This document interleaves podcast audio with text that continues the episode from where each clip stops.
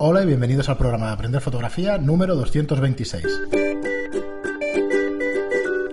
Hola, soy Fran Valverde y como siempre me acompaña Pera la Hola, ¿qué tal? Muy buenas. Y hoy sigue con nosotros Juan Carlos. Muy buenas. ¿Qué tal, Juan Carlos? Oh, eh, este capítulo no tiene rima fácil. No. Lo sabía. ¿Sabías? Lo sabía. que iba a meter bajo? Espérate al 8. Exacto. Al, ocho. Al 228. Ahí. Eso Muy es, bien, pues eh, nada, aquí En ese haremos algo especial. Ya sabéis que esta semana es un programa, va a ser un programa especial. También esta semana estamos con Juan Carlos, que bueno, es aficionado a la fotografía y últimamente pues te ha dado por hacer el tema de fotografía analógica, ¿no? Sí. Vale, vale. Fotoquímica me gusta más. Sí, química es. A mí como concepto me gusta más químico. Perfecto. Me haréis cambiar el título entonces. Sí. Sí.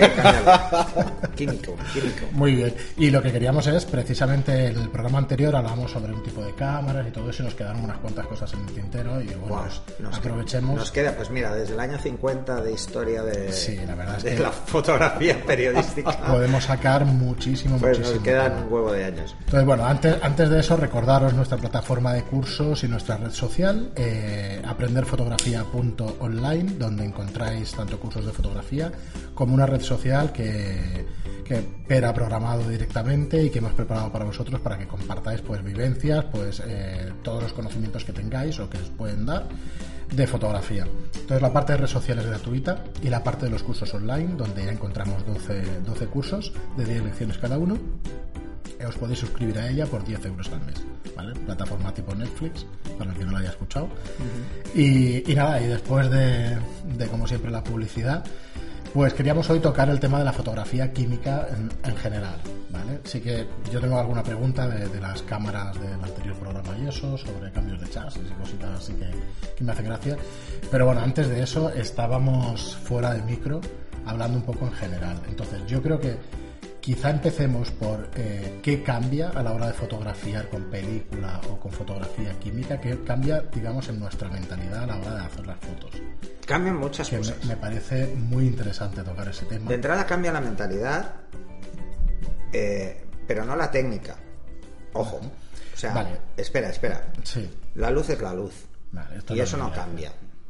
¿Vale? Lo que cambia es hasta dónde la aprovechamos en un caso o en otro. Digamos que la técnica cambia, pero no cambian los conceptos. No, los conceptos son los mismos. La ¿vale? técnica es ligeramente diferente. Eh, Lo que variamos son algunos aspectos de la técnica. De, de cómo jugamos. ¿eh? Por ejemplo, generalidades que se suelen decir y que son correctas hasta cierto punto. Como por ejemplo que en químico es mejor subexponer y en digital es mejor sobreexponer y luego bajar. Bueno, eso depende del- de, lo que tengas como respaldo. ¿Mm? Vale. En digital sí que es lineal, porque en digital la respuesta del sensor es lineal, pero en químico no, no es lineal. La respuesta de la película no es lineal. Y como no lo es, por eso existe el fallo de reciprocidad también, cosa que no existe en digital. Eh, lo primero que, que yo quería lanzar, porque ya he hecho un apunte en el programa anterior, pero quería reafirmar, reafirma- reafirmar esa, esa afirmación que he hecho, es muchos de los que nos escuchan y que nunca se han planteado hacer una foto con película química, yo les recomiendo que lo haga. Es más, se van a dar cuenta, aunque parezca extraño, que una cámara muy sencilla, muy, muy sencilla, con un objetivo muy sencillo, pueden obtener unos resultados escandalosamente mejores en cuanto a nitidez que en cualquier cámara digital. Todavía estamos ahí. O sea, el mundo del digital está muy lejos de conseguir algunos resultados que se conseguían con química. Está lejos todavía. Vale, entonces entiendo que no depende además de la resolución óptica de una óptica, como, como decías tú antes. Es que la resolución óptica es muy elevada. Claro. Las lentes, las El lentes, problema es el respaldo. las lentes que se usaban en antiguamente tenían fallos de fabricación por, por tecnología. Los fallos es que, por ejemplo, el coated era una película adhesiva. Hoy en día es precipitación al vacío, o sea, es, es parte del cristal, antes no. Antes se protegían las lentes de una forma diferente. Antes era muy fácil que una lente tuviera hongos, hoy en día es muy difícil porque están muy selladas. Ese tipo de detalles eh, han evolucionado de una forma escandalosa. Pero cuando hablamos de, una fo- de fotografía química, no estamos hablando de una cámara de los años 50 a salir a hacer fotos de- del siglo pasado. No, estamos hablando de una cámara de hoy, de una cámara actual. Y las cámaras actuales químicas son muy buenas.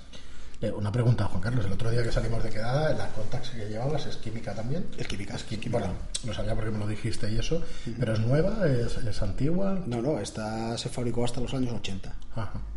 Hasta los 90, hasta cerca de los 90. Vale, sí, yo es que había O visto. sea, eso. no, no, no se fabrica. Ahora mismo, actualmente, no se fabrica ninguna cámara de Química. química.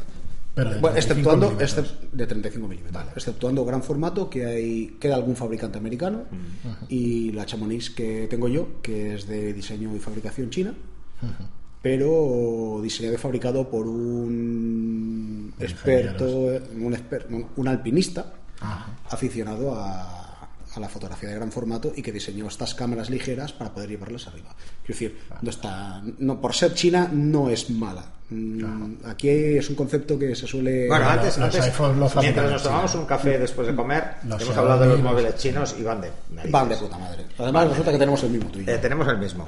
Pues tenéis buen gusto. Ya Sí, pero además eh, eh, yo lo tengo por iniciativa de Fran. Sí, sí. ¿Vale? Es Entonces un móvil el- cojonudo. es muy buen móvil, yo- yo estoy encantado. Y también me cabe en todos los podcasts. Exacto. Un- Bueno, bueno. una, una cosa Buena que ahí. una cosa que de verdad deberíamos ser muy conscientes es que parece que la fotografía química ha quedado denostada ¿eh? Eh, y que la fotografía digital ha superado a la química y no es cierto no es cierto yo os lanzo un reto un reto. Si lo, pod- si lo queréis hacer perfecto. Cualquier cámara os vale ¿eh? 35 milímetros cualquier cámara. Compréis una buena película en blanco y negro. Una buena película en blanco y negro. Antes hablábamos de películas de 50, de ISO 50, con las que dispararéis a ISO 100, que tiene una calidad excepcional. No compréis diapo, No, porque lo pasaréis mal. no, de hecho no vais a sacar nada. No, os va a costar una barbaridad hacer una buena foto, porque es, técnicamente es muy difícil.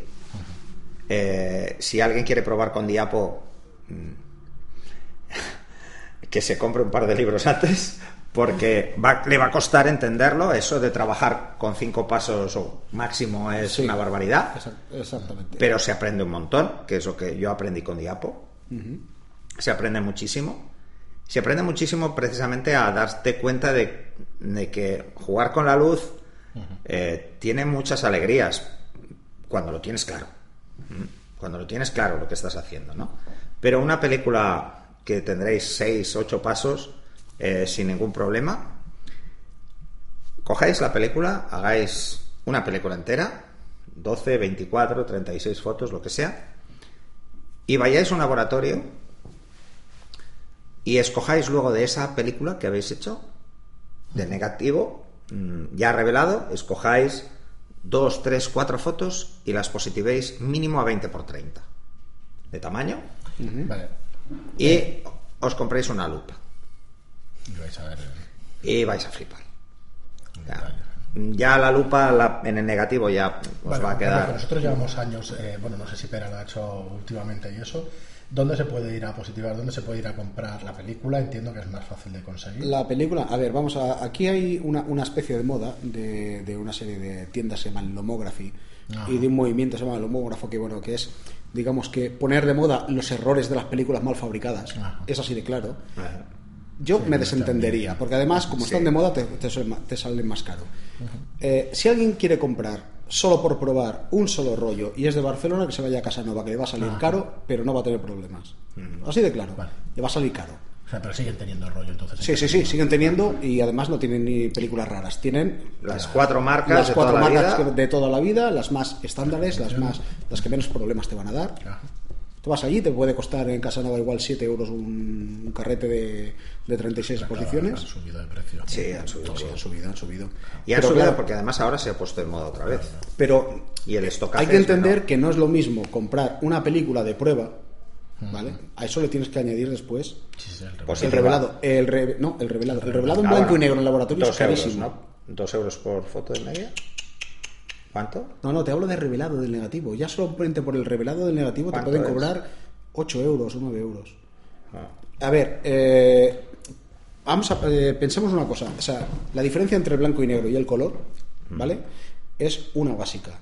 Eh, el revelado de color es independientemente, es independiente, o sea, el resultado en, en color es independiente del revelado, porque solo hay dos revelados estándar. Uno es para película positiva de color y otro es para diapositiva. El de diapositiva es, se llama E6 y el otro es C41. C41 utiliza los mismos líquidos siempre, la misma temperatura.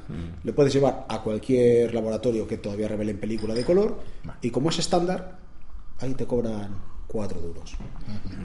Recomendación, si queréis probar película de color, para tener una idea de la definición que puede dar. Sí. El blanco y negro ya entraríamos en otros matices, como tonalidades, transiciones de grises.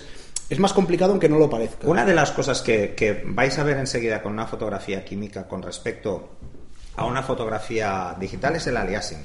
¿Os acordáis de cuando hablamos de la acutancia? ¿Vale? Pensarlo. Que refresca un poco la lía, sí. El paso de blanco a negro. Esto no he visto ninguna cámara digital que lo haga igual de bien que lo hace la química.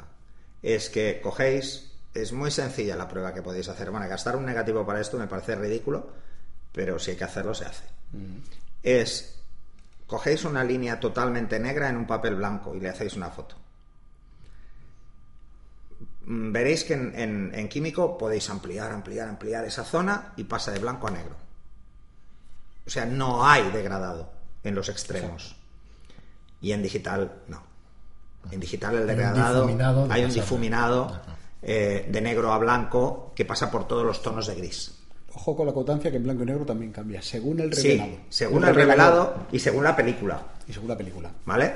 O sea, yo os recomiendo que si queréis jugar con, con químico, juguéis con películas de ISO 100. No se os ocurra comprar otra cosa que no sea ISO 100, ¿eh? Porque entonces entráis en otro juego que hay que dominar muy bien, ¿eh? No, no es exactamente igual. Porque el grano os puede jugar una mala pasada si no lo tenéis claro. Bueno, en realidad para aprender fotografía quizá mejor, ¿no? Que Sí, ISO sí, sí, 100, mejor, mejor. Es más, si tenéis película de ISO diafragma, 50, y- mejor todavía. Lo que pasa es que Te os va van a cobrar... te- pero te van a dar unas velocidades. Sí, Sí. lenta. Pero ISO bueno, 100 sería lo más. ISO más- 100 es lo estándar de toda la vida. Efectivamente. ¿vale? ISO Entonces, 50 es que prácticamente además no quedan películas. No queda película. Lo que pasa es que es lo que comentábamos antes fuera. O sea, están haciendo películas de ISO 50 para que dispares a ISO 100 porque te dan más calidad.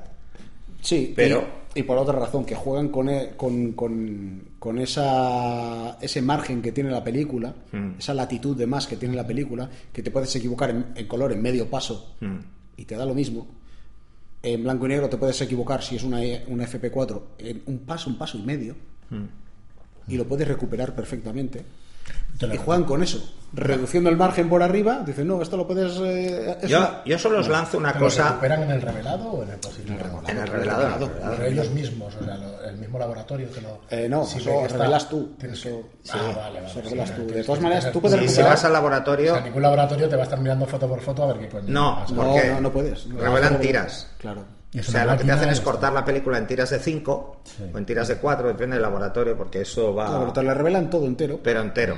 y luego te lo cortan. Y luego lo van cortando para positivar. No pueden ver fotograma a fotograma cómo va a quedar. De hecho, si te tienen que estar corrigiendo, te lo van a cortar aparte. Por eso, por eso en gran formato, o cuando se trabaja con placas, es foto a foto. Foto a foto. Entonces foto a foto lo haces tú. Vale, entonces volvemos al tema de fotografiar, es distinto, es diferente. Tienes que hacer una foto foto a foto, que A no ver. en digital, que tienes que estar ahí con el botón. Claro, o sea, tú has de pensar siempre, siempre en el resultado. Porque sí que es verdad que la puedes digitalizar y luego jugar con Photoshop.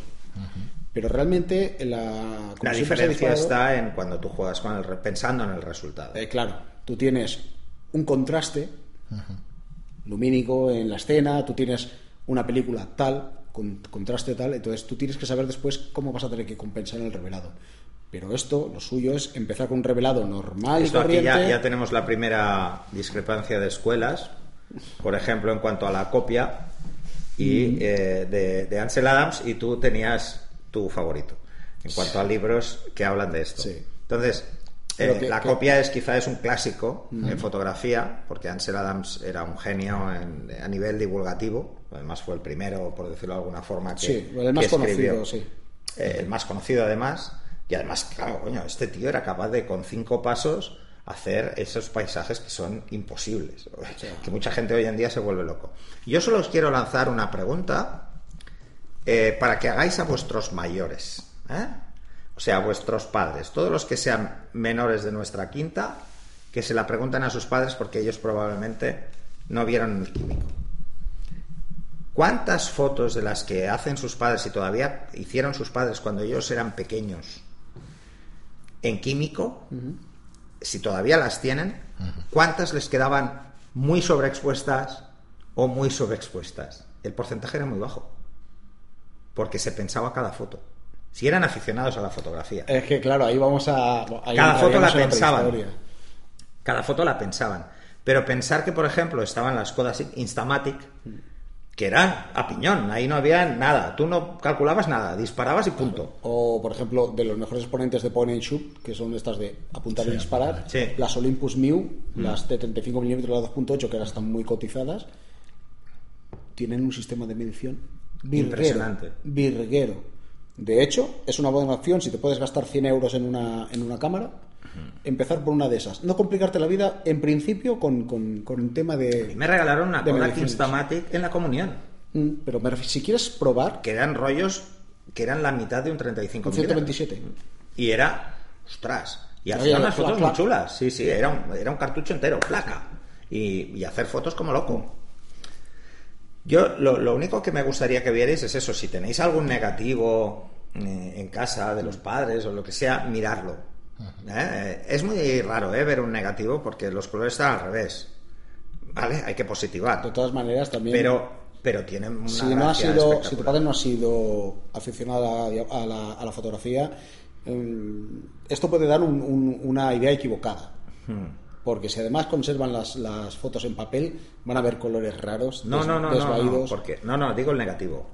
Que cojan un negativo. pero es que no lo van a saber interpretar No, no, es, puede muy, ser, com- es, complica- es muy Yo complicado me acuerdo de haberlos es visto. muy ¿eh? complicado Me acuerdo haberlos visto y, y- es y complicado. saber que había que positivarlos y eso, pero claro, no, Sí. Es- es no complicado. un color de otro. Bueno, no lo digo por el que. mm, Sí, sí. Porque porcentualmente el número de fotos que quedaban mal Es, eh, es muy posible, ¿eh? Yo no- era no más bajo que- hoy en día. ¿eh? yo, yo creo que hemos, Y era porque precisamente se disparaba. Porque costaba dinero cada foto. Sí, pero también Eh, se usaban muchas cámaras automáticas. Hablamos de que el 80, o sea, ahora no hay tanta, tanta afición, tanta afición a la fotografía eh, para tomarnos en serio. Antes eran fotografías de vacaciones y familiares. Mm. Y con tener esa foto Sí, había bastante. había bastante. O sea, mm, es igual que las Polaroid, las Polaroid que son una puta mierda. Bueno, Bueno, yo cuando veo mira, los ahora- álbumes ahora de las fotos yo- que me hacía mi padre y mi madre, mis, mis álbumes, yo tengo tres álbumes. Eh, el número de fotos de toda mi vida a nivel fotográfico es muy pequeño. sí, es muy yo que pequeño. las he ido comiendo todas. que- Es súper pequeño comparativamente. Y están en papel muy pequeño. Pero lo que yo te vengo a decir es que si quieren ver realmente lo que puede dar una foto, que vayan a ver una, exposición Ah, o en sí. algún libro sobre papel fotos bien tomadas. Exacto. Que no se fijen en fotos de vacaciones, porque la ma- el 80% de las, de las cámaras familiares que vendían tal, Sí, el objetivo era de plástico. Sí. Eh, No, sí, sí, no, es verdad, es verdad. no te va a dar Sí, un concepto un de lo que raro, puede ¿no? llegar a Con la dar. Voigtlander es un poco raro. La Voigtlander era, era alemana con buen, muy buenas ópticas y seguramente sería la Vito. La Vito, la, la- no me acuerdo cómo se llama ahora. No me acuerdo el modelo, pero era una preciosidad esa. Bueno, Sí. mira, a nivel aficionado total, hace dos años estuvimos en- eh, con, un- con una pareja, con unos amigos en Mallorca y se compró la Polaroid esta que se saca la, la foto directa. Vale, es una mierda cámara, lo que, lo que queramos ver, pero Fran, nos sacas una foto, como yo soy el que tiene el estudio y tal, pero coño, que no soy fotógrafo, pero bueno, sí, aficionado, sí, venga, va. Hostia, es cierto, te piensas la foto como 10 minutos, porque dice, tienes un tiro. Tienes un tiro, tienes dos. No le voy a gastar a la pobre niña que le acaban de comprar la cámara. Y lo caro que 10 es esa película. Entonces, poneros juntos, venga, piensas en el formato. forma- es que me estoy acordando de, de esa Piensas en el encuadre, piensas en los detalles. Hostia, formato cuadrado. Vale, venga, los dos padres en el centro, los dos niños en los extremos. Ponte así, ponte así. A ver, el sol, ¿por dónde me viene? Vale, a la espalda. Todo lo que ibas enseñando, lo que has ido enseñando en los podcasts, hostia, lo vas refrescando hasta decir, vale, hostia, esperaros media hora que está bajando el sol, que no tengamos las luces O sea, tan duras. Coño, y lo haces todo. Y realmente. ¿Sabes la diferencia? primera, macho. ¿Sabes Vale, la diferencia con la fotografía química? Piensas lento. Sí. Sí. Nada Porque más. tienes que asegurarte. Nada más. Piensas lento. O sea, para me mí es un- emocionado yo para, porque me he acordado de esa para mí ir con película es un momento zen. Y si voy, bueno, con, con la Contax que fui, que más o menos es, además enfoca Bueno, pero tú me, tú me has- nosotros nos hemos ido más de una vez de paseo por Barcelona haciendo Sí. fotos. ¿Cuántas fotos hago yo, macho? Tú, muy pocas. Yo hago muy pocas. Pero ¿cuántas hago yo? Tú menos. Con película. En cambio, con digital sigo disparando mucho más. Pero, pero Pues- a ver, tú en químico haces las mismas que yo en digital. Sí, pero eso me falta trasladarlo al digital. sí, sí, pero eso le pasa a mucha gente. Sí. Entonces, eh, a mí me pregunta la gente, "Oye, ¿te has pasado todo el día haciendo fotos por Barcelona y llevas seis fotos? Mm. Digo, ya es que no necesito más que esas seis fotos. Claro, ya está. No he Entonces- visto ninguna más. Yo he pasado por el proceso que supongo que pasa todo el mundo, es el paso de, de la química a la digital es fiesta, fiesta, vamos a hacer fotos aquí, pero a todo lo que se menee. Pero con el tiempo te das cuenta que cuanto más rápido haces fotos, menos, más rápido piensas, y cuanto más rápido piensas, el porcentaje de errores es mayor. Correcto. Entonces, lo que va a hacer, por ejemplo, que cualquiera que ahora está disparando en digital se plantea hacer una foto en químico, es que la va a pensar. Solo No, no, por sí, ese sí motivo, su foto va a ser muchísimo mejor. Es más, hasta el foco será mejor, me atrevo a decir. ¿Por qué? Porque lo pensará. Y ahora no pensamos, disparamos y punto. Y además, no hay automatismos.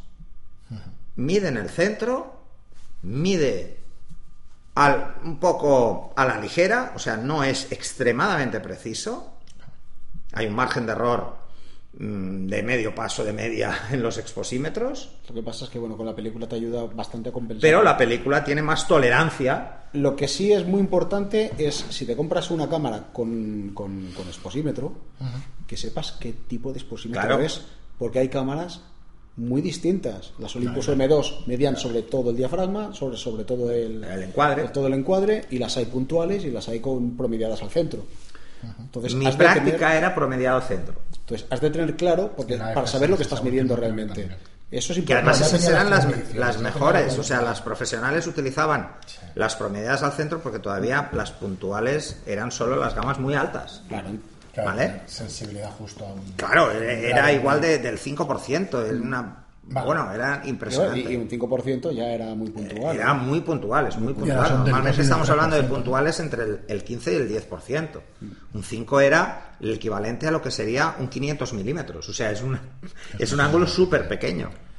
De hecho, los primeros fotómetros con spot, que yo todavía conservo el mío, que es el Polaris 5, se llama Polaris 5 porque es 5 grados. Ahora son 2 y 3 grados, ¿no? Algo así, no me invento. Dos grados y medio es mi cámara. Joder. Es una barbaridad, dos grados es muy Yo el poco. fotómetro que tengo es de un grado a 5 en, en puntual. La puntual de mi cámara Vale, es dos y entonces, medio, creo. pasamos Está después de la O sea, que- cop- o sea, del negativo y eso, pasamos a trasladarlo de papel. Y ahora quería enlazarlo con el tema de los chasis de estas cámaras técnicas o de gran Mm, sí. formato. Porque, claro, también depende del respaldo, del respaldo, la calidad de la copia, ¿no? Porque a mayor tamaño de. de Cuanto más negativo, grande es el respaldo, más resolución vas a sacar. Más ampliación vas a Claro, tener. aparte que vas ampliando la foto. Si tienes un, si tienes un, Porque la densidad de un nitrato negativo de de plata es 20, la por misma. 30, de 20 por 30, como hagas la copia sin ampliación, eso debe ser la hostia. No, no, es que directamente lo haces sin ampliación. Porque es que no tienes una ampliadora para ese negativo. No. Eh, es lo que se llama una copia por contacto. Pones el negativo encima del papel, le das luz y ya tienes la, la foto al tamaño del negativo. Eh, sí que es verdad que hay inventos, como por ejemplo utilizar una, una cámara técnica como ampliadora, pero ya se va. Normalmente ya esos exagerados, esos tamaños exagerados ya son por contacto. Mira, os, os voy a poner un ejemplo que además me ha hecho mucha gracia, que es una foto del año 90 o así, que es una foto de Annie Leibovitz, que todos la tenéis en la cabeza seguro, que es de Moore. Eh, si os fijáis la fotografía original de... Moore, sí, lo tengo en la cabeza. Si os fijáis, es, creo que es del año 93. Por ahí. sí. esa foto, que además fue portada de Life. ¿Vale? Eh, si, si os fijáis en esa foto, la foto original de Annie Leibovitz, que incluso la vais a encontrar en, en internet con mucha facilidad, es una foto de gran formato hecha sobre bastidor. Porque si os fijáis y buscáis la foto, que ahora no la tengo delante, pero la buscaremos para que lo, vea- lo veamos aquí, si os fijáis está torcida. O sea, hay más papel a los lados, sí, pero esta no. El, el negativo, el que sacó Annie Leibovitz. Tienes que buscar... eh, no, no, ya lo verás porque incluso Negativo. se ve muy diferente. No sé por qué es negativo. Negativo. Sigue, sigue, espera. Eh, entonces, os daréis cuenta que está torcida porque llevaba un bastidor, eh, el- el medio formato, gran formato que utilizó, llevaba un bastidor y el bastidor se ha quedado impreso. Y entonces ves zonas blancas en los lados. Eso yo, eso yo creo que fue más que nada, pero no fue a la hora de, de tomar la foto. ¿eh? Eso No, no, al, al positivar. al positivar. Sí, porque sí, hay sí. formatos que no tienes ampliadora. No tiene ampliadora. Entonces, como no tienes, tienes que hacerlo a ojo. No, no, lo haces sobre una pared, por ejemplo. Ahora, sea, como, no sí, pongas, sí. como no pongas la ampliadora justo en horizontal, Totalmente recta. vas a tener claro, un problema de paralaje. de paralelaje. Está claro. Eh, entonces, No, no la encuentro la de. Eh, bueno, es igual. yo, yo la tengo. Bien, Un ejercicio, ya está, ya, un ejercicio que los que nos oyen que lo empiecen a buscar en Google. Sí. Sí, sí, entonces, bueno, yo lo que, lo que sí he visto es mucha, eh, bueno, mucha, en su día había visto alguna exposición de este tipo de negativo, hecho en película y positivado, o sea, hecho en negativo, positivado, y claro, lo que más me llamaba la atención, que lo hablábamos fuera de micro, es el punto negro. Mírala. Sí. Pero la he encontrado, es la primera. Bueno, Mírala. pues, ¿Ves, claro, que el pero es la corte, misma. ¿Ves que el corte es lateral? Vale, ¿Ves que está torcida? Sí. ¿Ves que aquí hay una punta? Sí. Que es donde cierra el, el chasis. Sí. Vale, pues esto, esto es una de las gracias. Si veis esta foto, la original, que es esta, y luego lo que salió en, en Vanity Fair, o en Live, no sé en cuál fue, en Vanity Fair, eh, Vanity, sí. veréis que el color es tremendamente intenso. ¿Vale? Y esto que es una fotografía de estudio. Pero en esa época, eh, incluso los flashes no tenían la temperatura de luz día de hoy, en día. O sea, hoy cuidamos mucho eso, pero antes se utilizaba muchísimo tungsteno en los estudios. Que es una luz muy. Yo es que estoy viendo la foto y es que te diría incluso que da la sensación de que haya sido una ampliación de diapositiva fotografiada. Podría ser, pero fíjate. Es, es que Porque está es que la foto es subida que lo que estás viendo es una tela, una tela de proyección. Sí, sí. Es brutal. Es brutal. O sea, si eh, yo esta foto, y mira que está en internet, y es, es un JPG, está súper comprimido, pero está la foto sin retocar. Porque esa foto ha salido sin retocar. Luego veis la de Vanity, la portada, y luego veis esta, y decís, esto hoy en día sería sufrir horrores con el retoque. Porque el detalle, la cantidad de detalle que tiene es escandaloso. Es brutalmente escandaloso. Y en esa época Neil Leibovitz trabajaba con 120 milímetros. Con medio formato de Hassel. Que no son 120 milímetros. Mm, bueno, no, No, sé. no, es que otra cosa. O sea, el medio formato, o el 90 formato medio es, se llama 120, o sea, rollos de 120, pero no son 120 milímetros. Vale, vale. Sigue siendo 6 centímetros. Bueno, Tiene ese nombre por lo que sea. Era- seis exacto. centímetros. Es, es una foto eh, que si la ves, eh, um, la original, te das cuenta de que todo el retoque que se hacía luego sobre esa fotografía se hacía directamente sobre el, sobre, eh, o el positivado o el negativo. Aún así tenían mucho, mucho que ver los maquilladores, porque eran maquilladores de cuerpo entero. Eran Sí, profesionales. es que estoy viendo la piel y todo mucho. eso y las caderas y tal, claro, tenía algo de... Y se ve sí, una sí. barbaridad. Esta mujer, cuando se, los- se le hizo la foto, tampoco estaría así de perfecta la cara. Que ya está muy perfecta. Sí. Dentro de, los, de, de pero, las imperfecciones. pero te das cuenta que en la fotografía original eh, Había, había la- marcas. sí. hay o sea no es es normal es una mujer normal Sí, sí, sí. que tiene pues eso sus pequeñas grietas en las piernas que, que, joder que está embarazada Que sí, que sí. vale entonces te das cuenta de Que que, Es que en la película ya existía el postproceso. sí claro la gente cree que esto es que el Photoshop es de ahora pero No, antes no. antes eran artistas de dibujo Claro, antes utilizaban esto. tintas, cuchillas Sí, para raspar. para Cuando rascar. querías algo blanco, blanco, lo rascabas sacabas el blanco del papel, básicamente. Mm. O sea, tiene todos su, unos tintes digo, a mí concretos. lo que más me sorprendió fue eso, o sea, lo que decía era de, del contraste entre blanco y negro, el paso de blanco y negro y sobre todo la intensidad del negro. Sí, claro. Me parece brutal, brutal, claro. La película El es igual que el papel- papel. Si la velas. A ver, la peli- eh, el, pa- el papel sobre todo. La película no, porque lleva una, una capa antivelo. eh, o anti- antihalo, perdón. Y puede tener diferentes colores. Una te puede salir magenta, otra te puede salir tirando verdosa. Pero es por una capa anti-halo que lleva. Vale, y el tipo de papel para positivar estos, estos negativos, digamos, de 8x10, que bueno, de unas No, o sea, así los papeles- tal, el papel también es, es papel de plata y eso es papel Lleva papel de plata, es eh, fotosensible. Es fotosensible. Es igual que la película. Más o menos. O sea, que el sistema, es- el sistema es exactamente igual que la película. Es una capa, una emulsión fotosensible con aluro de plata. Llevará menos, llevará menos, depende de la marca. ¿Vale? Y, y funciona exactamente igual. Solo que el papel, eso sí, tiene mucha menos latitud que la película. De aquí la, la importancia de cuando vas a positivar, has de disparar en películas de pensar cómo va a quedar en caber papel. en el papel. Efectivamente, o sea, son, son dos conceptos que van unidos. No puedes pensar en una cosa, si vas a digitalizar, no. Lo que te dé la película, si ya la conoces, es lo que vas a tener, más luego lo que puedes jugar en Photoshop con ella. Pero si vas a positivar, has de tener en cuenta que has de disparar pensando en cómo va a quedar con un papel concreto. Claro, esto es mucha experiencia, muchos años. Bueno, una, una de las cosas que los fotógrafos de hoy en día nunca llevan en el bolsillo es un blog.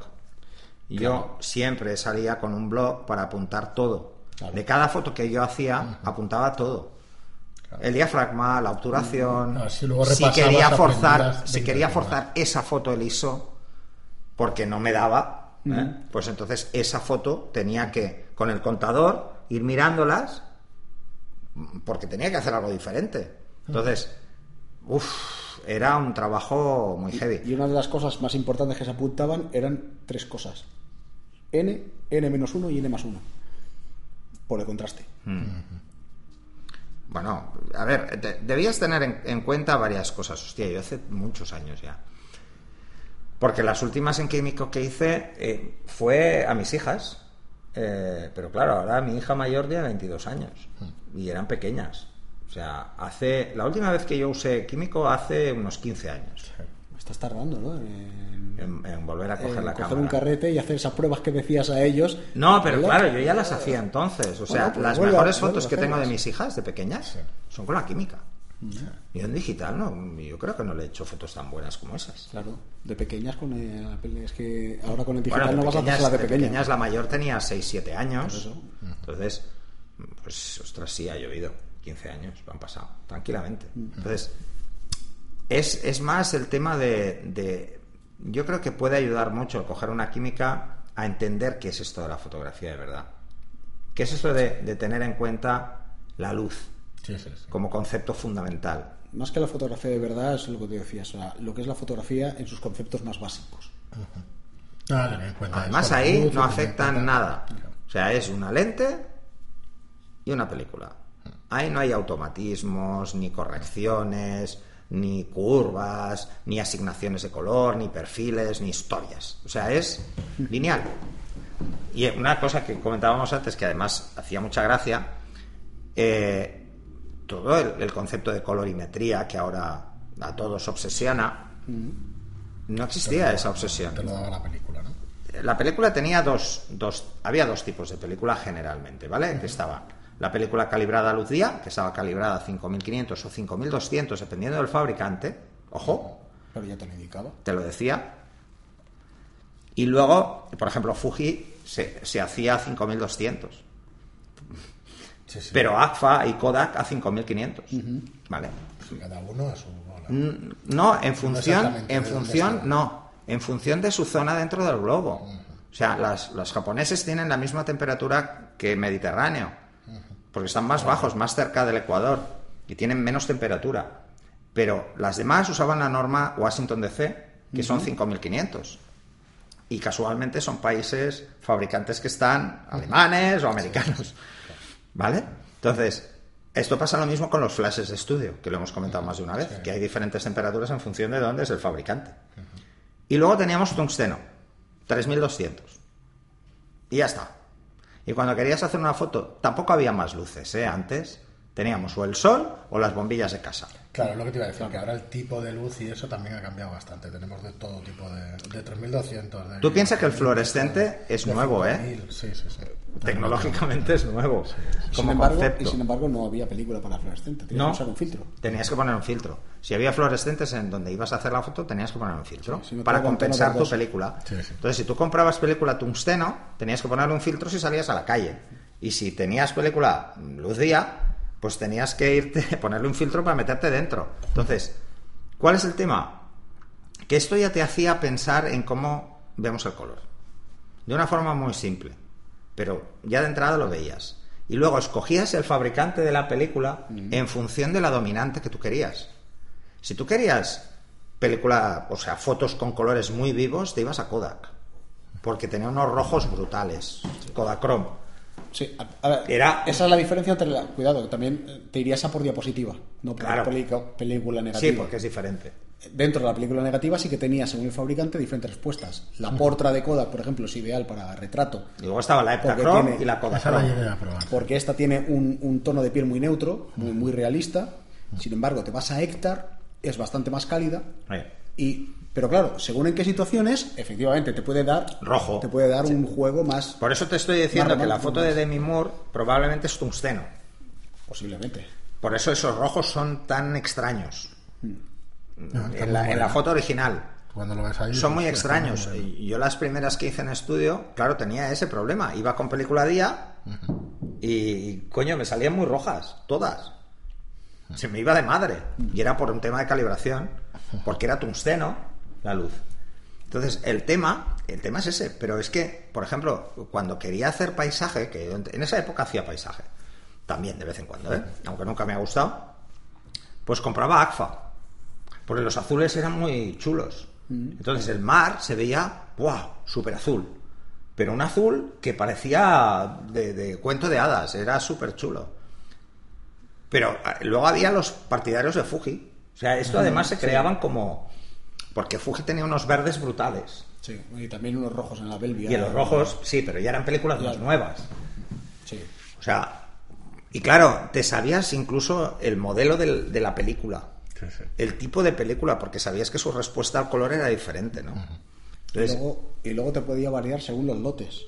ah, sí, bueno, había pequeñas variaciones, Entonces, incluso. tú podías comprar lotes. Normalmente tú comprabas lotes, pero comprabas dentro de la misma fecha el mismo lote de fabricación y ya comprabas igual 600 carretes.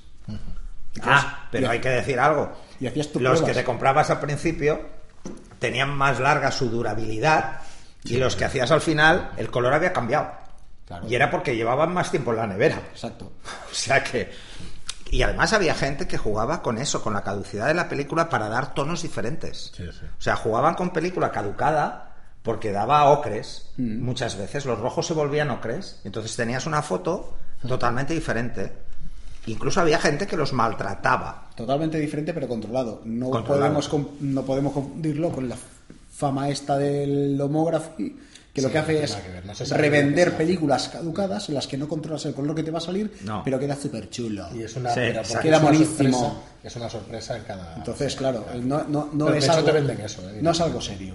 No, serio. porque realmente, a ver, lo que, lo que estábamos diciendo es que tú sabías cómo decaía de alguna forma y tenías más o menos controlado que si siempre querías hacer un tipo de fotografía, como no dependías del Photoshop, tenías que jugar con este tipo de cosas. O con la temperatura a la que guardabas la película. Bueno, de todas maneras, recordemos Porque que si le dabas más temperatura a la nevera, eh, no te aguantaba más, se podía degenerar más rápido. Tenían que tener una temperatura De específica. todas maneras, la ventaja de la película positiva en color es que tú, en la ampliadora, a base de filtros le podías dar más rojo, más amarillo o más verde, o quitar rojo, Claro. amarillos y verde. Con lo cual podías compensar Sí, a la hora de positivar. Entonces, bueno, era un mundo un poco más complicado, con más pasos por medio. Mm. Pero una vez que lo sabías, igual como ahora el Photoshop, si lo llegas a dominar te puede costar Dios y la madre, pero una vez que lo dominas, Mira, una de puedes las controlar muy bien el color que, que quieres tener. Una de las cosas que se hacía al positivar, por ejemplo, para sua- suavizar la piel, era coger pegamento y medio en un filtro, repartirlo para hacer un foco difuso O una, una, una media. o una media. Para, bueno, la media se usaba con, con, con Sarita Montiel en televisión. La Sí. ponían delante de la cámara. Sí, sí, para eso se decía en estas No, leyendas es que se urbanas. usaba. sí. No, no, pero que se usaban. se usaba. se se usaba. usaban medias, se usaban medias. Luego salieron los soft focus, los famosos Sí, soft focus para... sí, sí. De hecho, Canon todavía tiene un objetivo soft focus. Sí. Y ahora están saliendo estos los apodificados. Pero eso, dif- difuminar la foto, sobre todo en retrato, se ha hecho toda la vida con Toda diferentes vida. métodos. Se ha ido muchos métodos. Sobre todo era gelatina. O sea, vaselina, un filtro... No, yo tenía hecho uno con pegamento y medio. Que Lo lo que se usaba que mucho hacía era- eh, vaselina porque dar, ese, dar esa grumosidad ¿Sabes? Cuando se quedaba luego la mierda el filtro. Pero, Pero bueno. lo que se usaba normalmente era vaselina porque lo podías limpiar. Tenías un filtro solo para eso. ¿Qué pasa? Que tú la vaselina la podías aplicar en, la- En una veías. zona sola, claro. Efectivamente. No en la ropa, sino solo donde estaba la piel. Por cierto, recordar que los filtros ultravioleta no valen para nada en las cámaras reflex digitales. Gracias. A ver, hablando de eso, ¿por qué antes nos vendían siempre un filtro UV? Por dos motivos. Eh, en químico, ¿eh? En primer lugar, porque, eh, bueno, el coated, que era la capa esta de protección que hablamos, era una capa mm, adhesiva, por decirlo de alguna forma. Era una capa que se ponía al final de la construcción de la lente. No había una lente de menisco protegida y entonces estaba al aire. Y de tanto usar, de tanto limpiar, de tanto tal, se iba perdiendo coated. Íbamos perdiendo esa capa. Entonces, veréis muchos objetivos antiguos que tienen como halos Sí. eh, En, en la lente frontal, ¿no? Y es por el coated. Y en segundo lugar, eh, se vendía de forma incorrecta. Porque se vendía para filtrar la radiación ultravioleta, que sí que afecta al negativo, pero solo a gran altura. Vender un filtro UV a alguien que vive en Barcelona es una locura. Bueno, yo siempre había leído eh, técnicamente que era para la montaña. Lo Es para alta montaña. ve- claro, luego Es solo para alta montaña, partes. donde la radiación ultravioleta es mayor. 30 euros más y ya está, 5.000 pelas de la época o 3.000 o lo que fuera. Lo que pasa es que en aquella época, sabiendo que sí que afectaba la película, por decir, lo dejo puesto O lo quito. y me sirve de Pero lo- protección. el que más utilizábamos entonces era el Skyline. el Skyline. ¿Por qué? Joder, porque da contraste. O sea, te subía ese puntito de que, que veías como mejor las cosas, ¿no? O sea, te Era daba un como una especie de pasto. antiniebla. Sí, Un- un entonces para hacer foto urbana era fantástico. O incluso para hacer paisaje cuando no estás arriba de la montaña, desde abajo. Cuando subías arriba de una montaña, ahí el UV sí que era fundamental, porque si no te quedaba todo neblina. O sea, no veías, la siguiente montaña era una niebla. Excepto si le ponías un filtro amarillo de contraste que Ah, claro, hacía el mismo subir. efecto. Sí. Muy Ah, bien, había chicos, muchos pues llevamos ya 41 minutos. Ostras. Madre Sí, mía, cómo sí, nos se nota que, Nos que enrollamos más que, disfrutáis. que Bueno, una bobina de disfrutamos, 30 porque Yo metros. estoy disfrutando también como un enano. No sé, No, además, pediría además ya hemos dicho que vamos a sacar esos negativos que hay en la nevera caducados y los vamos Y a los probar, vamos a en- probar. En, la Hassel. Vamos a probar. Igual hacemos un día una quedada aquí en el estudio y los probamos. Al final tendré que hacer una foto de mi Invitamos a nevera. la gente y Sí. eso estaría chulo. Sí, sí, ¿eh? Invitamos a la gente. Te apuntas, ¿no? Yo sí, yo sí puedo venir. Pues sí. bueno, ya lo iremos tratando. Eh, lo que os sí que os pediría a todos los oyentes, a todos los que os interese, pues feedback. ¿Qué os ha parecido estos dos programas? Eh, no sé, si queréis alguna información más, si queréis alguna quedada para salir y solo película. Bueno, hay Y que seguimos sin hablar de chasis. película, efectivamente. vamos a hablar de chasis. Objetivos, que a mí, ostras, me paran- los Snyder esos a mí me han maravillado. Snyder. Toda la Bueno, siguen fabricando. Sí, sí, siguen sí. siendo Y- los. y bueno, en Phase One brutal. son los más vendidos. Yo lo probé con una Alpa con el respaldo de la Hasselblad y alucinábamos del detalle que daba eso. Sí, lo que pasa Sí, es que, lo que pasa es que son objetivos- sacado objetivos para digital. Sí. Y no- Sí. Bueno, yo cuando los probé Son objetivos que era- siguen teniendo aberraciones altas, ¿eh? Porque no están pensados para trabajar con diafragmas muy abiertos. Hostia, pero aquello era una... O sea, tú coges un, un objetivo de estas cámaras y como nadie dispara 2.8, aunque sean 2.8, eh, las aberraciones en la calle son brutales. de 5 o 6, los que veía a partir de 4, 5 Mira, o tú 6. piensas que, por Bueno, ejemplo, es que en eh, medio formato eh, disparar por debajo de F8 es ridículo. Sí, es ridículo. Bueno, depende, yo he disparado bastante, sí, bastante. también. 5, 6. Yo a 2.8, pero, Pero en que 2.8 no son Tú, tal. por ejemplo, en gran formato piensa que eh, normalmente el punto dulce de un objetivo es F22. Claro, hay que cerrar. Bueno, pues nos quedan en el tintero muchísimas más cosas. Eso, que entre a ver 16 y opiniones, a ver qué opiniones nos dais, qué feedback nos dais, si os ha gustado. Ah, Eh, quiero, recordar una cosa. Dime. Precisamente hay un grupo de fotografía química en, en Aprender Fotografía que además lleva Juan Carlos, que lo sepáis. Sí, es lo que voy a decir. Que agradecer- Pasaros por ahí que ya ha metido un texto con. Bueno, un artículo fotos. escribo cuando puedo y como puedo, así que tampoco intentaré Pero meter él, más. él se anima, él se anima rápido. No, no, pues muchísimas gracias Juan Carlos, agradecerte sobre todo que hayáis estado aquí, que, que vosotros. nos ha encantado. Además es un crack de esto, o sea que se lo pasa, se lo pasa Yo lo he visto pero- disfrutar con la cámara. Me lo, me paso pipa sea como sea, aunque no haga ni fotos. o sea que- Pero sí es igual, al final tenemos varias opciones. Hacemos fotos cuando toca y tomamos yo cafés y tú verás. Eso, obviamente. O sea, obvia. Pues ya está. Muy bien, pues nada, hasta aquí el programa de hoy. Lo he dicho, Juan Carlos, muchísimas gracias por tu visita y por tus conocimientos y, Gracias. y por hacernos disfrutar una vez más con la fotografía química. Y nada, con lo que os digo siempre, si os gusta el contenido y queréis ayudarnos dándonos difusión, pues qué mejor que, un, que una reseña de 5 estrellas en iTunes y un me gusta o un comentario en, en iBooks. Muchísimas gracias de nuevo y hasta el próximo programa. Hasta el próximo. Ah, chao.